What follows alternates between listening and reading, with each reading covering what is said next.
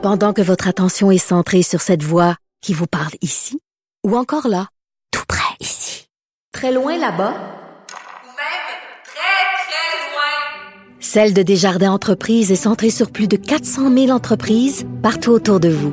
Depuis plus de 120 ans, nos équipes dédiées accompagnent les entrepreneurs d'ici à chaque étape pour qu'ils puissent rester centrés sur ce qui compte, la croissance de leur entreprise.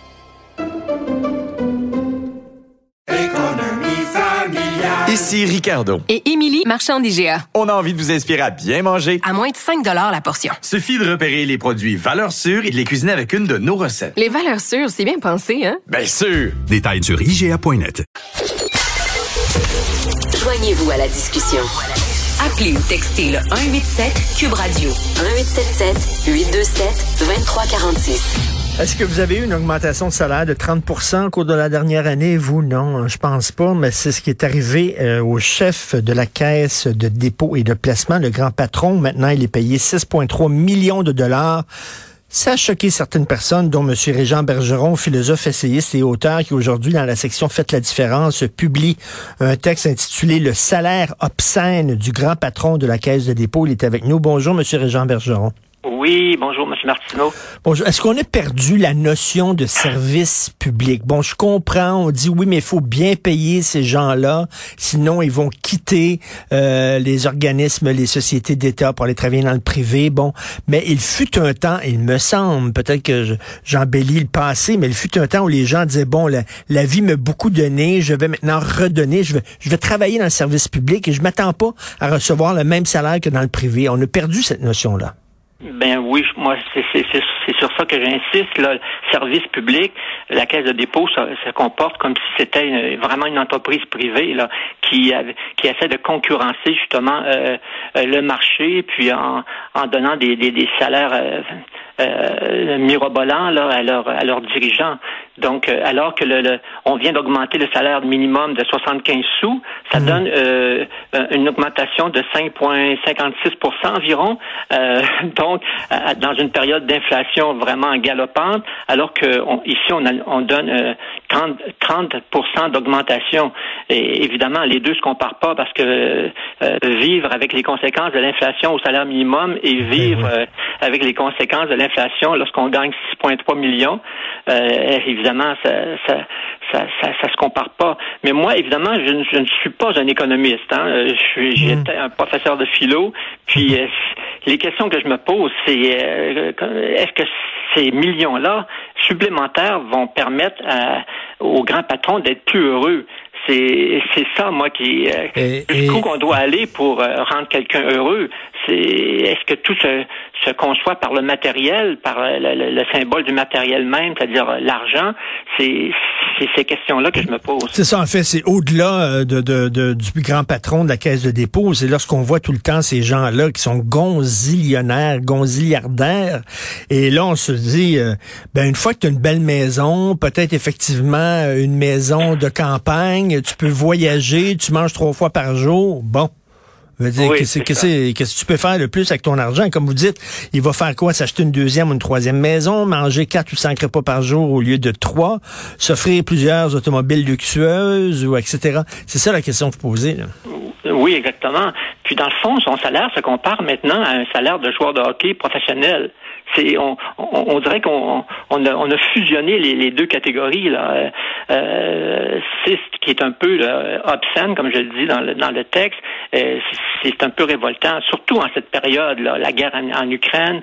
Euh, on ne sait pas qu'est-ce qui nous attend, l'inflation, puis là complètement déconnectés du monde, comme si ces gens-là vivaient dans une bulle à part, se, se donnent entre eux, hein, parce qu'on se demande comment comment ces augmentations-là se, se, se, décrètent là. Ben Donc, et, et, en plus, c'est qu'à l'année prochaine, qu'est-ce qui va arriver? Il va y avoir encore un 30% qui va s'ajouter 30 du montant, du nouveau montant là, qui est de, 6,3 millions. Donc, ça va en, croissance. Et, euh, M. Bergeron, en même temps, vous dites, vous êtes allé sur le site web de la Caisse de dépôt et on y parle d'environnement, l'importance de l'environnement.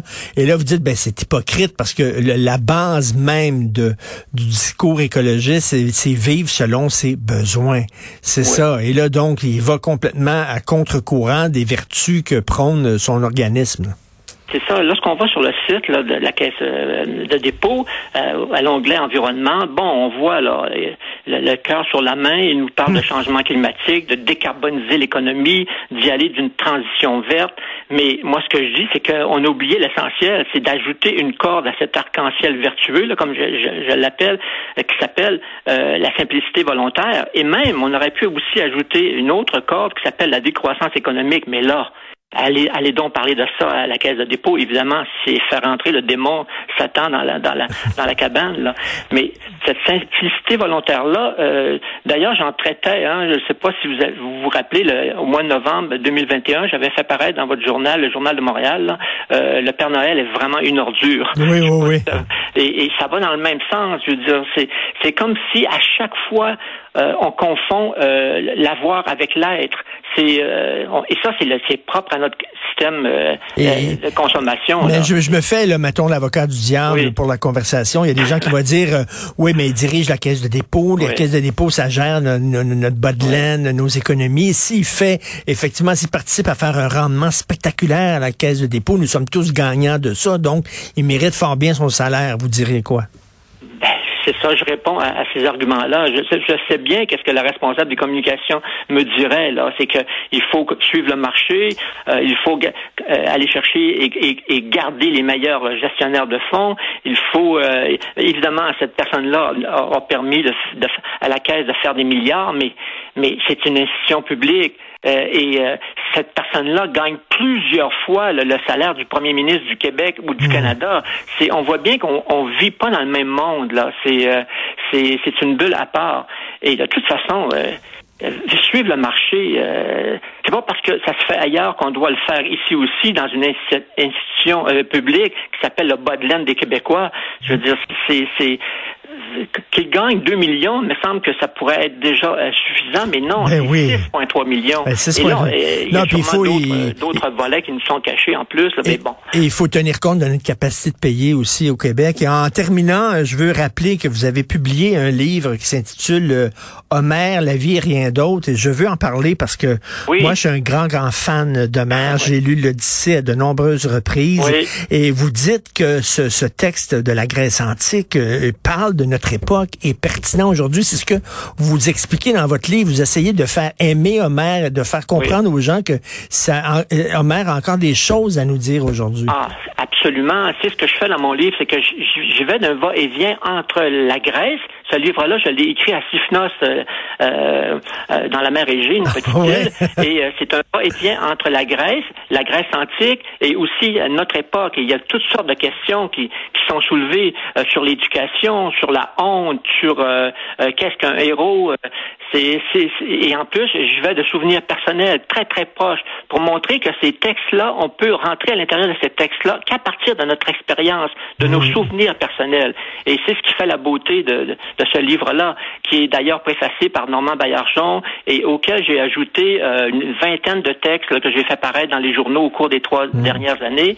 Et euh, d'ailleurs, euh, en fin de semaine, samedi, il va y avoir un devoir de philo là, dans les journaux, dans Ok. le devoir, pour ne pas le nommer, qui va porter sur Homer et la guerre en Ukraine. Ah ben- Qu'est-ce que que Homer pourrait nous dire justement sur cette guerre en Ukraine? Ben, bravo, bravo pour votre texte sur Homère. Puis euh, Ulysse, Ulysse qui disait, c'est que ce ne sont Oui. plus les dieux qui vont diriger ma vie. Je suis maître de mon destin. C'est ça oui, qu'il ben, disait ça. Ulysse. Maître, c'est un grand mot de son destin. Disons que c'est toujours une tension chez les Mm. Grecs hein, entre liberté et destin, une liberté qui est fragile encore et, et comme c'est le cas encore aujourd'hui là, c'est un combat perpétuel entre tout ce qui nous détermine, les divinités grecques, et euh, cette liberté là qui, qui nous souffle à l'oreille, là, qui essaye de, de nous donner plus de cordes. Euh, donc c'est c'est vraiment cette tension-là qu'on retrouve chez, chez Ulysse. Et ça s'intitule euh, Homère, la vie, rien d'autre. Et je vous lève mon chapeau parce que j'aime beaucoup ce que j'appelle les passeurs, c'est-à-dire les gens qui font comprendre des, des vieux textes euh, à des gens d'aujourd'hui en disant non, non, lisez-là, ils sont Ah, non, non. importants. Ils Exact. disent des choses sur vous. Donc, euh, merci beaucoup, Monsieur Régent Bergeron.